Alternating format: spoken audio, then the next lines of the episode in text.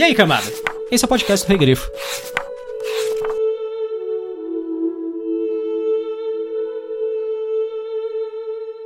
Por longas eras, os Valar habitaram em- em bem-aventurança à luz das árvores além das montanhas de Aman. Mas toda a Terra-média jazia num crepúsculo sob as estrelas.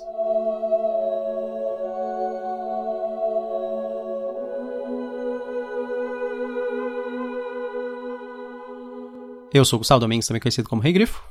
Eu sou a Thaís Prioli.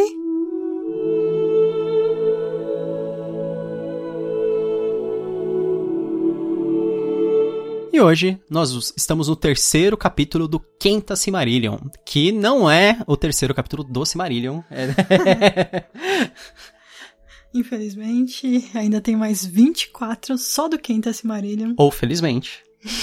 Depende do ponto de vista. O Quinta Silmarillion, ele é só um, um trecho, né? Só uma par... um livro dentro do Silmarillion, como se fosse a Bíblia, o livro dentro do livro. É, não, não, não existem é, comparações o bastante com a Bíblia, né? Do, do, do Silmarillion. É sempre a melhor comparação. Thais, como que é, então, da vinda dos elfos e do cativeiro de Melkor, que é esse trecho? Bom, a melhor maneira de resumir seria quando Varda termina a criação das estrelas, os elfos acordam e com isso os Valar decidem que chegou a hora de lutar contra Mel. Essa é a parte, assim, que todo, todos eles estavam esperando ansiosamente os Valar, que era os elfos vão aparecer na história. Finalmente.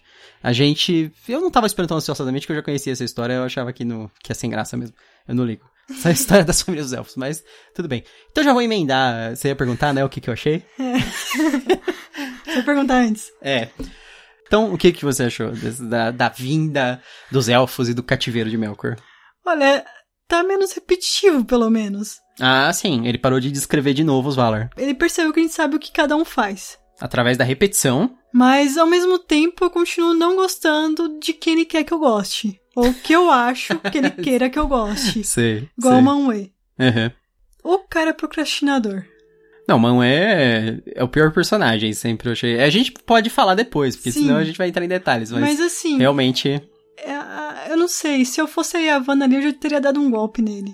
Não é a Yavanna, é É a. a Yavanna. Não, não é, é a Varda, que é a mulher do. Sim, mas Do é ela que... Ah, que. Ah, você teria dado um golpe nele no sentido de suplantar ele. Exato. Ele não ia nem perceber. É, Ele então, tá sempre contemplativo no alto da montanha. Exato. É, então. Ele não faz nada. Ele, é- eu acho impressionante o quanto o Manwë não faz. Eu acho isso bem complicado e eu espero ainda no decorrer desse livro entender o porquê que ele tá liderando os Valar. Ah, eu não quero te decepcionar agora. o Manwë é aqueles caras desgraçados, assim, sabe que o, o cara que não faz nada, e aí no fim, quando as coisas dão certo, ele fala, tá vendo? Deu tudo certo. Quer dizer, como se ele tivesse não fazendo nada intencionalmente. É Sabe? o que eu acho. Mas se tivesse dado merda, e aí ele assim, ah, mas se a gente tivesse feito alguma coisa, talvez não funcionasse, sabe? A pessoa que ela sempre ganha, parece. É, porque de qualquer maneira vai, vai ser bom pra ela, né? É, então, exatamente. Eu, eu tenho essa impressão dele em geral. E o a- além de tudo, ele fica se escondendo atrás de profecias. Pra não É. fazer nada. É, desculpa. É tipo, ah, não, não vou fazer nada não, porque tem uma profecia aqui que fala que os filhos de Luatar só vão despertar na escuridão. Então, por isso, não vou fazer nada. Enquanto eles não despertarem. Quem faz as profecias? É o Mandos lá? O É. cara da Casa dos Mortos? Mas assim, eu continuo gostando da Yavanna e do Aulê e do Humo. Ah, sim. Sim, também são os meus personagens prediletos. Mas assim, o restante, pra mim, são totalmente apagados. Ah, eu gosto, eu gosto do Oromê também. Porque ele é um personagem bem ativo, assim. E pra mim, os elfos, até o momento, é tipo, olha só, eu sou uma top model. Sim, sim. A, a, a descrição inicial deles, em geral, vai pra aí. Mas é assim, é, no geral, eu gosto do que essa parte quer dizer, principalmente quando ele fala da guerra dos Valar, mas, mas isso fica bem em segundo plano, enquanto ele fica descrevendo minuciosamente a linhagem dos elfos. E isso Ah. é uma pena. E eu esqueci de falar do Melkor, né? Que é Hum. o cativeiro do Melkor, esse, né? Sim. E, assim, enquanto o Manwë tá lá procrastinando, Uhum. o Melkor tá lá fazendo um monte de coisa. É, ele parece uma pessoa super ativa, né? Exato! É tipo assim, olha só, sou o coronavírus, tô aqui fazendo um monte de coisa. Sim. Não vou fazer nada. É, então. É bem isso.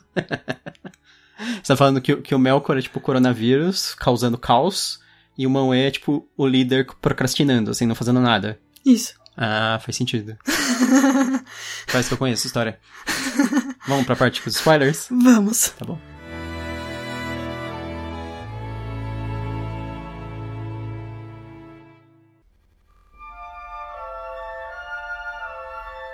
Nesta era, os filhos de Ilúvatar hão de vir, de fato.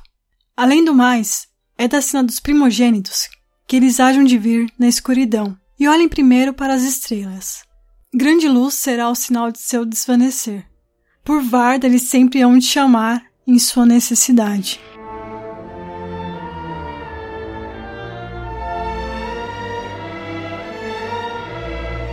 Beleza, é, resumindo com spoilers, não que a gente já não tenha contado praticamente tudo o que acontece, né, na parte sem spoilers.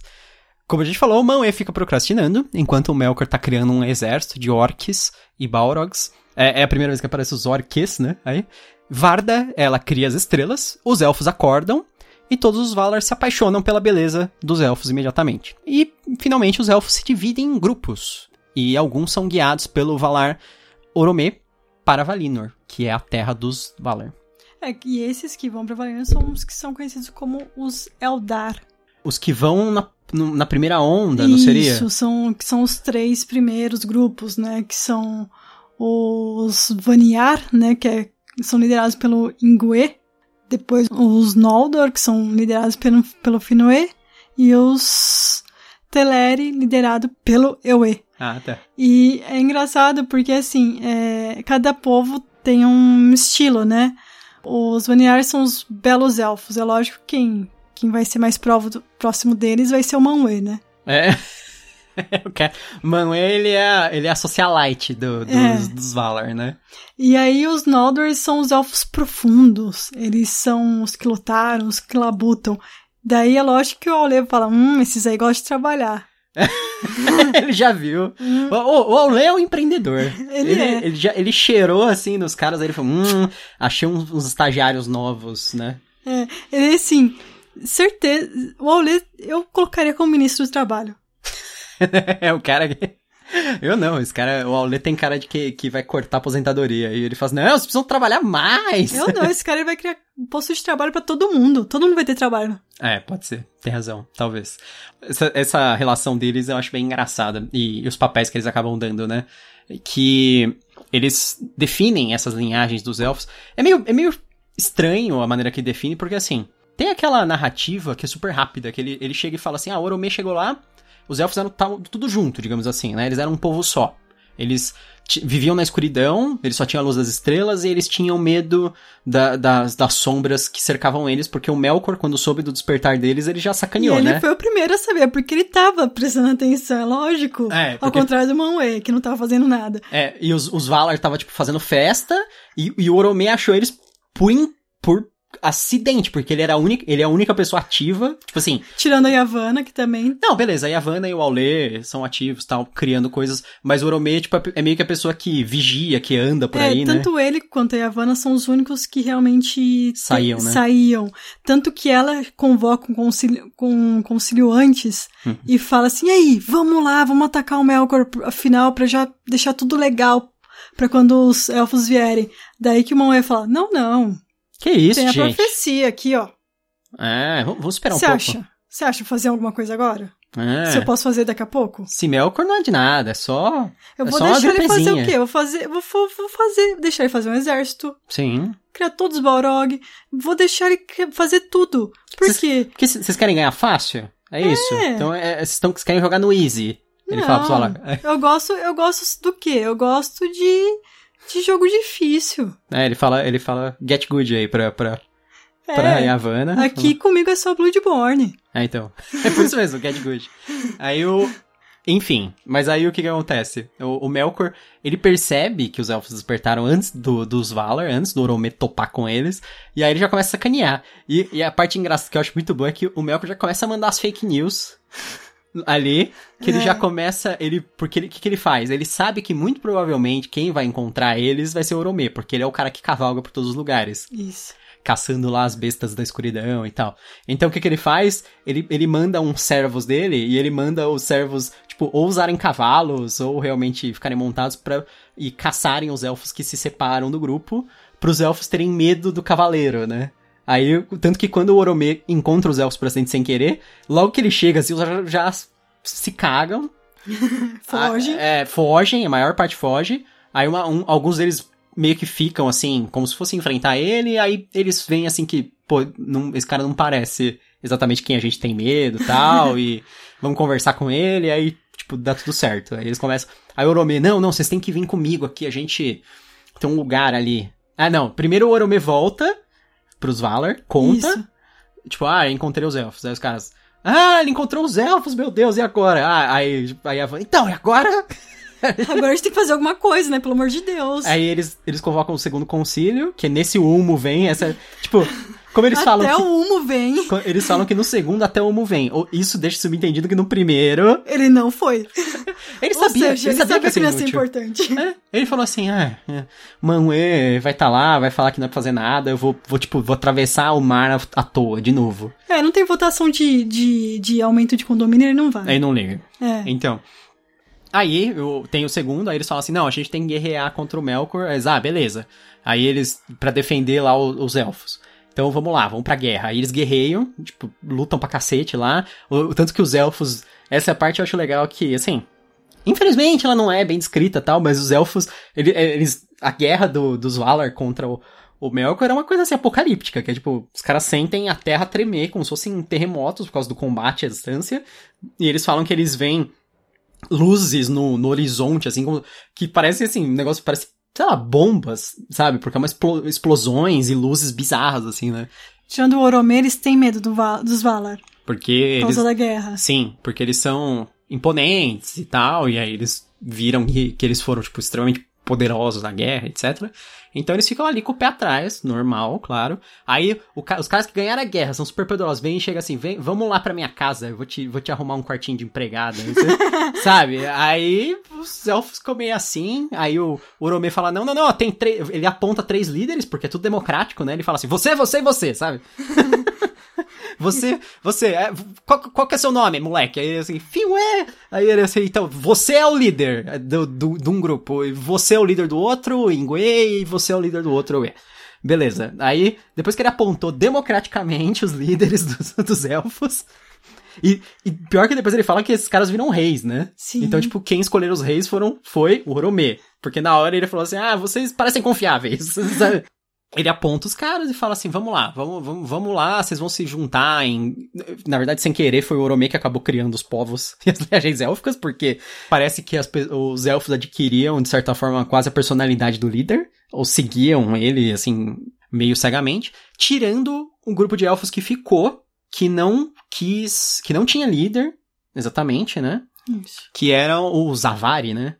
Isso. Na verdade, Avari é uma palavra usada pra todos os elfos que acabaram ficando, porque depois tem. Eles falam que tem um grupo dos Teleri que se Isso separa. tem vários, na verdade, que acabam ficando pelo caminho. É, porque os caras começam a andar, e aí eles falam assim, Um puta grupão. merda, não, não chega no- não chega nunca, mó saco, sabe? Sabe Tipo, aquela coisa, você vai fazer xixi no meio do mato e acaba se perdendo, é, né? é, vocês estão confiando nesse cara aí no, no- de cavalo, aí, que ele só aparece de vez em quando, fala que é um deus e, e tal. aí- e, e agora tá falando pra gente ir pra ilha deles, que, que eles vão arrumar lá um negócio pra gente fazer. Eu tô, tenho certeza que a gente vai ser escravizado, sabe? Aí eles falam assim, vambora.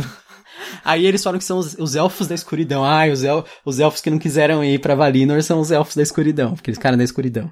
É, e lembrando também que nesse, a gente falou dos orcs, né? É. E como é que os orcs foram criados, né? Sim, quando. Exatamente. O, Mer, o Melkor, os, quando ele manda lá os servos da escuridão dele, na verdade ele não, ele não- eles não estavam matando os elfos, né? Que eles pegavam fora do grupo sozinho.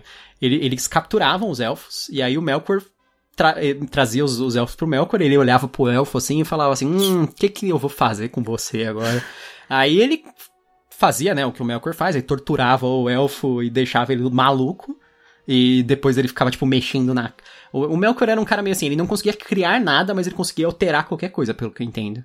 É, então, não conseguia criar vida, né? Sim, sim, exatamente. Então ele não conseguia criar uma criatura, mas ele conseguia pegar uma criatura e deturpar ela. Tanto que, é, no momento eles não falam, mas eu acho que tem um ponto que eles falam que os, os, os trolls também são isso com os entes. Que basicamente é o que o Melkor pegando os entes e transformando em trolls, assim, sei lá. Eu acho estranho porque os trolls não me parecem plantas, muito bem. Mas aí o, o, os, os, é isso, os orcs, eles são elfos que foram torturados, deformados, até ficarem enlouquecidos, e aí ele criou uma linhagem daquelas criaturas. É, não é assim que funciona, porque se os orcs fossem cruzar ia nascer um elfo normal, não um elfo torturado. É. Mas vamos fingir que é, né? Fantasia. Vamos acreditar. é, vamos acreditar. Da mesma maneira que outra coisa que também que eu, que eu não gosto, que é bem assim, é, mito de criação e tal, que o, que o Tolkien... Vai mudar a genética, né, do... É. No, ele fala assim, ó, no princípio os filhos mais velhos de Luvatar eram mais fortes e maiores do que se tornaram desde então. Pô, aí tipo, depois ele fala, não, mas não mais belos, tal, embora a beleza dos Quendi nos dias de sua juventude, tal, tal, tal, tal. Mas o mais importante é mais fortes e maiores. Por que que a primeira linhagem era mais forte e maior. Mas isso me lembra uma coisa da Bíblia, não, não sei se você lembra, em, em, Gênesis tem alguma coisa do tipo que os humanos viviam bem mais. Você acha? É, coisa é, bizarra isso. É.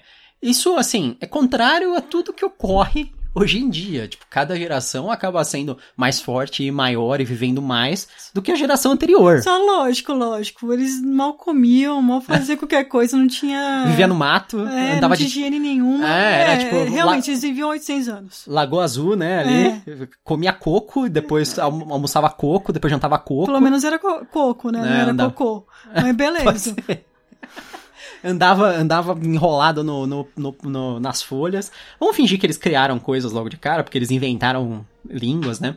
Então, eu, o negócio que eu ia falar é que assim, a gente sabe que é, a metalinguagem aqui é num sentido épico, meio bíblico. Então, na verdade, a gente tá falando de milhares de anos se passando entre cada São ocorrência, eras, né? né? São eras.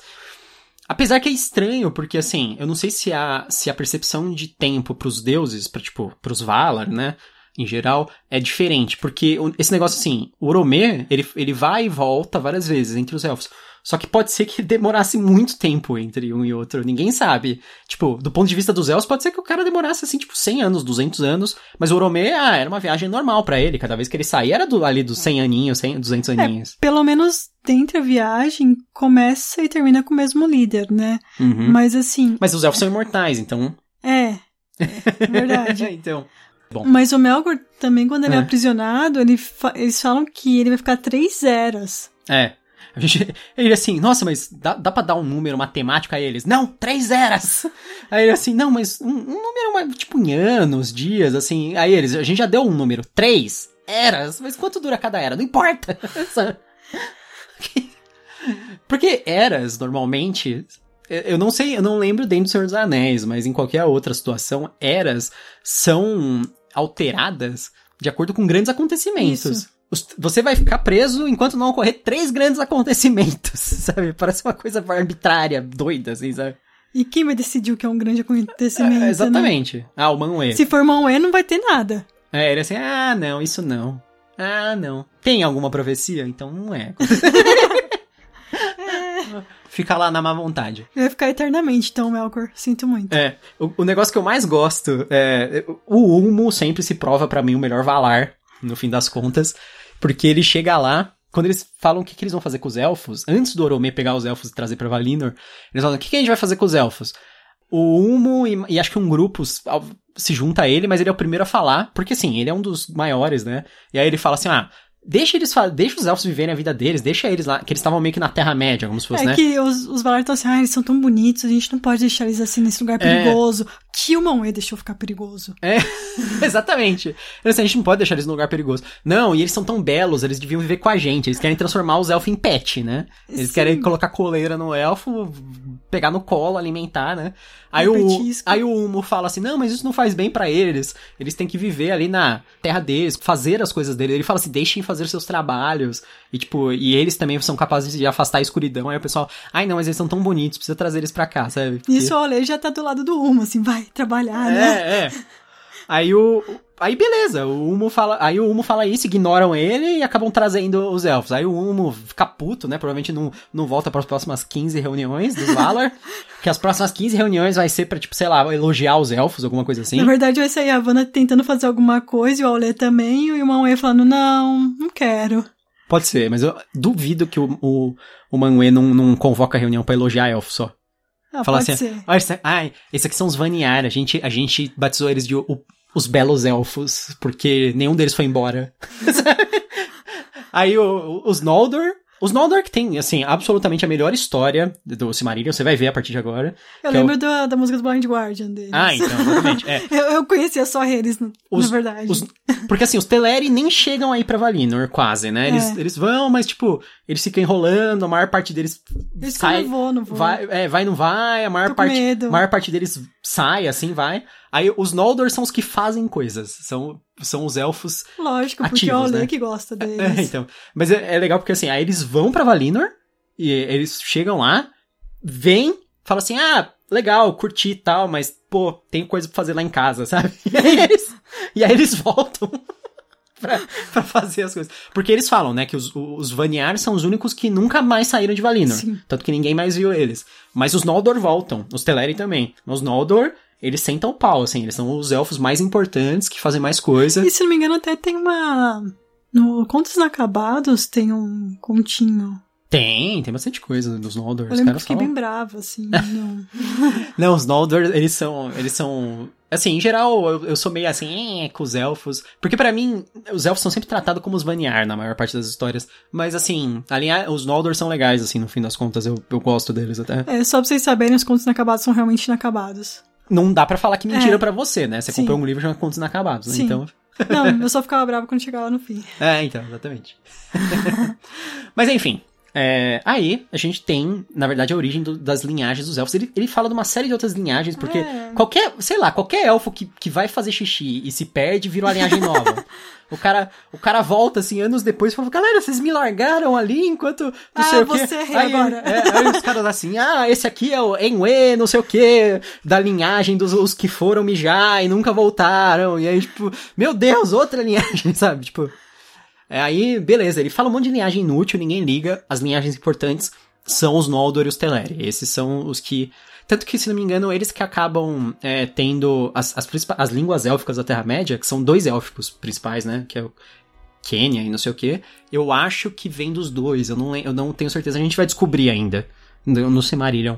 Mas eles, eles pautam muito do, da história dos elfos. Porque os elfos não têm uma, uma cultura única, né? Isso que é legal. Vai. Tipo, a gente vai acabar descobrindo que os elfos têm uma separação cultural que origina desde aí.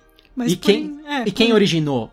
O Oromê, arbitrariamente. Ele escolheu, assim, quem iam ser os líderes de cada. E aí, Mas por já. enquanto, pra mim, eles são só top models.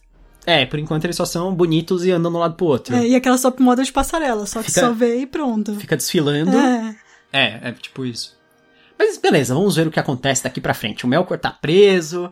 Será que vai dar certo eles deixarem o Melkor junto com os elfos ali? Porque É. ele não tá, ele não tá preso na masmorra. Daqui a pouco eles começam a deixar ele dar uma saidinha, almoçar junto, sabe?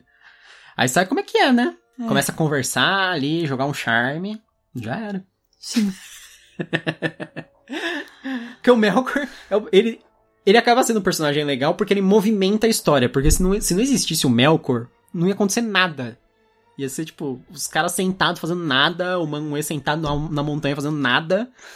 Talvez o Aulê e a Havana trabalhando essas coisas, mas fora isso, o resto deles não ia E ter... o Oromê cavalgando só.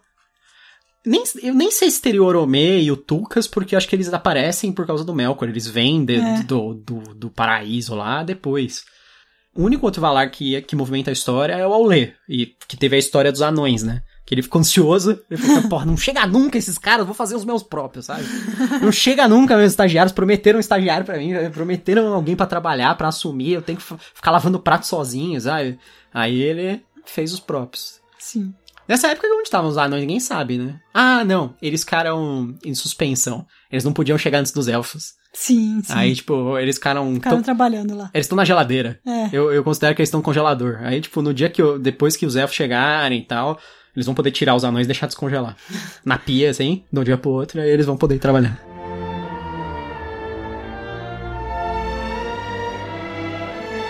E você recomenda?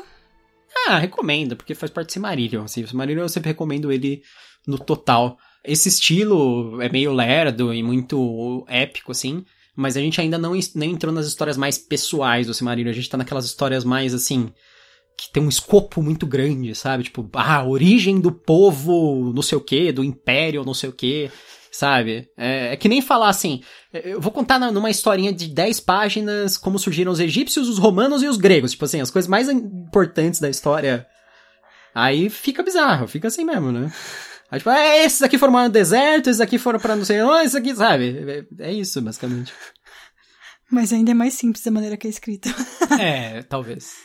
Os, os, egípcios não iam, não iam até o deserto desfilando. é, ok, tudo bem. Mas sim, e você? Você recomenda? Eu recomendo. É... Não é uma leitura simples, é sempre bom lembrar. Quando a gente ficou um tempo sem fazer o podcast, a gente recebe alguns comentários, recebe e-mail.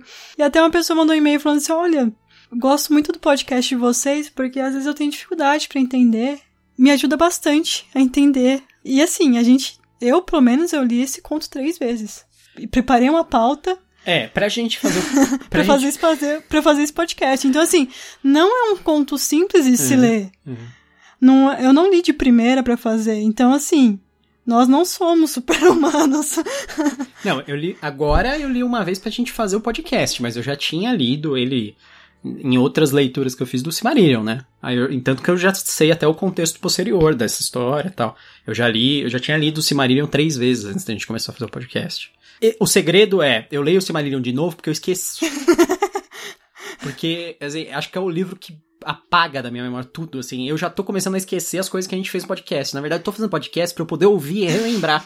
mais fácil de que ler. É, mais rápido que ler. E já tá mastigadinho as é informações, aí. não precisa ler várias é, vezes. É, eu, me, eu que mandei o um e-mail pra você. Você acha que foi um, um, fã? Fui eu. Eu falei assim, nossa, eu adoro podcast porque me lembra, me ajuda a entender esse Marília. Eu não preciso ler de novo pela sexta vez, então. Mas é muito bom quando chega esses e-mails também, porque certeza são e-mails assim também que, que fazem a gente continuar o podcast. Sim, sim. Bom, e também a gente queria recomendar, eu, eu pelo menos queria recomendar é, para vocês um livro que é um pouco complexo, mas não tanto quanto Silmarillion. Uhum. mas todos os livros da Ursula Le Guin são um pouco complexos porque são livros escritos com poucas palavras, são livros pequenos, mas querem dizer muita coisa. Então, por isso eu, eu falo que são complexos, mas não são difíceis de ler. Então, o último livro que eu li, que foi A Curva do Sonho, que é da editora Morro Branco. Sobre a Curva do Sonho, é um livro que é ficção científica. Imagina o que você poderia fazer se você pudesse moldar o mundo a partir dos seus sonhos. Sim, é muito legal. O, muita gente conhece ele pelo nome original dele em inglês, que é muito diferente, muito estranho, e muito, assim, eu entendo por que, que ele tem esse nome em português, que é quase impossível, que é, é, é Latch of Heaven, né? Latch, tipo, L-A-T-H-I. Ou não, é um, quase intraduzível, sei lá, é muito estranho de traduzir. Eu sei que ele sempre foi um negócio, assim, muito celebrado, sempre uma, foi uma história muito celebrada do, da, da Ursula Le Guin. E um que eu tô lendo atualmente, que é, assim, mais leve, muito mais leve, que é A Cor da Magia, que é o primeiro livro do Terry Pratchett. Gustavo já leu. Primeiro livro do, da série de. Isso, é. da série de. Ele já tinha escrito outras coisas antes. Ele é o livro que inaugurou o universo Discworld, que é um universo de fantasia do Terry Pratchett, que depois teve, no total, aí 40 livros, né? Isso. Deixa eu ver, vou recomendar um quadrinho, Dragonero, da editora Mitos. Dragonero, ele é um quadrinho italiano, ele tá saindo agora mensal pela Mitos, naquele formatinho menor, né? Ele é preto e branco. Eu sei que na Itália ele é o quadrinho mais popular é, atualmente lá, ele é um quadrinho de fantasia. Então tem elf, tem orc, tem magia, só que assim, é, em oposição ao Silmarillion, ele não conta nada de linhagem de ninguém e tem luta pra cacete. tipo, sabe? Não, se, se, passar duas páginas sem ter uma espadada, fica sem graça. Então, tem diálogo. Tem diálogo, tem muito diálogo e, e muita pancadaria. sabe? Então, eu recomendo muito Dragonero. É, assim, é direto, é bem simples a história, mas é legal. E eu me divirto e eu gosto de fantasia desse jeito, então, beleza. Em relação à cor da magia, infelizmente, a edição que a gente tem é uma antiga. Ela é, ela é um pouco difícil de achar, Infelizmente, a Berta no Brasil ela tem os direitos da série e ela faz um tempinho que não lança nada. Faz um bom tempo, a gente entende que agora, agora tá uma situação difícil. Mas já, faz, já fazia mais Muito dois tempo anos, que assim, eles não né? estavam lançando nada É. e a gente sabe que já tá uma coisa traduzida, então Sim. tá bem estranho, né? Sim, sim. O... Mas o Cor da Magia é uma coisa que eu também recomendo muito. É... Discord é um, é, um, é um universo que você não precisa ler necessariamente na ordem. Você não precisa ler A Cor da Magia como o primeiro livro, por ele ser o número um. Porque a história dele, a história da maior parte dos livros é independente. Às vezes você começa, por exemplo, Guarda das Guardas é é a primeira história da guarda, e ele é assim, o quinto livro. E você pode começar por ele, tranquilo. E- assim como vários outros livros do, do Terry Pratchett. É, a Cor da Magia, inclusive, ele tem um tom bem diferente do restante dos livros. Ele é mais referencial, ele é mais feito pra parodiar é, fantasi- outros, outras fantasias, assim, principalmente tirar o sarro assim, de personagens famosos, como Conan, Fafner Grey Mauser, é, e diversas coisas do tipo. Até, tem bastante Tolkien também, até, mas Foi até por isso que. é, é, exatamente. Mas, aí, por isso eu já vi muita gente falar assim, ah, não, não lê ele, lê os outros, talvez depois leia ele e tal. Mas eu gostei.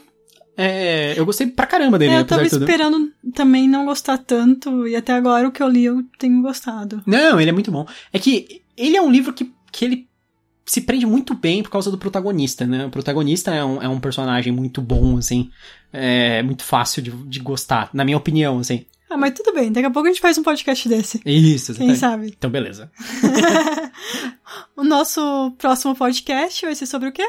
Aranha, artista. Ah, ah, ah, pelo jeito. da Nined, não sei se fala assim, Okorafor. Esse Aranha Artista é um conto e ele faz parte do projeto Cápsula da editora Morro Branco. Que o projeto Cápsula é uma liberação de contos gratuitos de autores da, da editora. Ela encontra, ela pega tipo contos, assim, ela tem, por exemplo, livros inteiros desses autores, mas ela pega contos, podem ser que fazem, façam parte desses livros, podem ser que sejam de fora, e ela coloca gratuitamente no site. Você pode ler lá no, no site deles o conto de graça. Então, se você quiser acompanhar o nosso próximo podcast, é, já lê antes, é só ler o Aranha Artista da Nined Okurafor. Se você não tá entendendo o que eu tô falando, a gente vai deixar escrito no, na postagem, no vídeo, no YouTube, onde você acha, onde tiver. Só não dá no Spotify, assim, porque no Spotify acho que não dá pra deixar nada escrito, né? Não tem. Na descrição, tem descrição? Que vai pra lá? Tô tentando lembrar, mas talvez tenha. Ah, então beleza. Mas o pior problema do Ned é o começo do primeiro nome, que é NN. N-N-E-D de dado I. E aí o Corafor, da maneira que fala. Com K. então, aí se vocês quiserem participar, você já tem, você já sabe do que, que é o conto? Não faço a mínima ideia. Ah, você escolheu assim aleatoriamente. Aleatoriamente. Ah, tá. Porque é assim que é legal. Ok. então é isso. Eu já li com. Eu já li. Outra história dela, né? Já, eu já li a Quem Teme a Morte dela. E gostou? Gostei bastante. Bom. Então beleza. Espero que vocês tenham gostado desse episódio. Até a próxima. Até mais.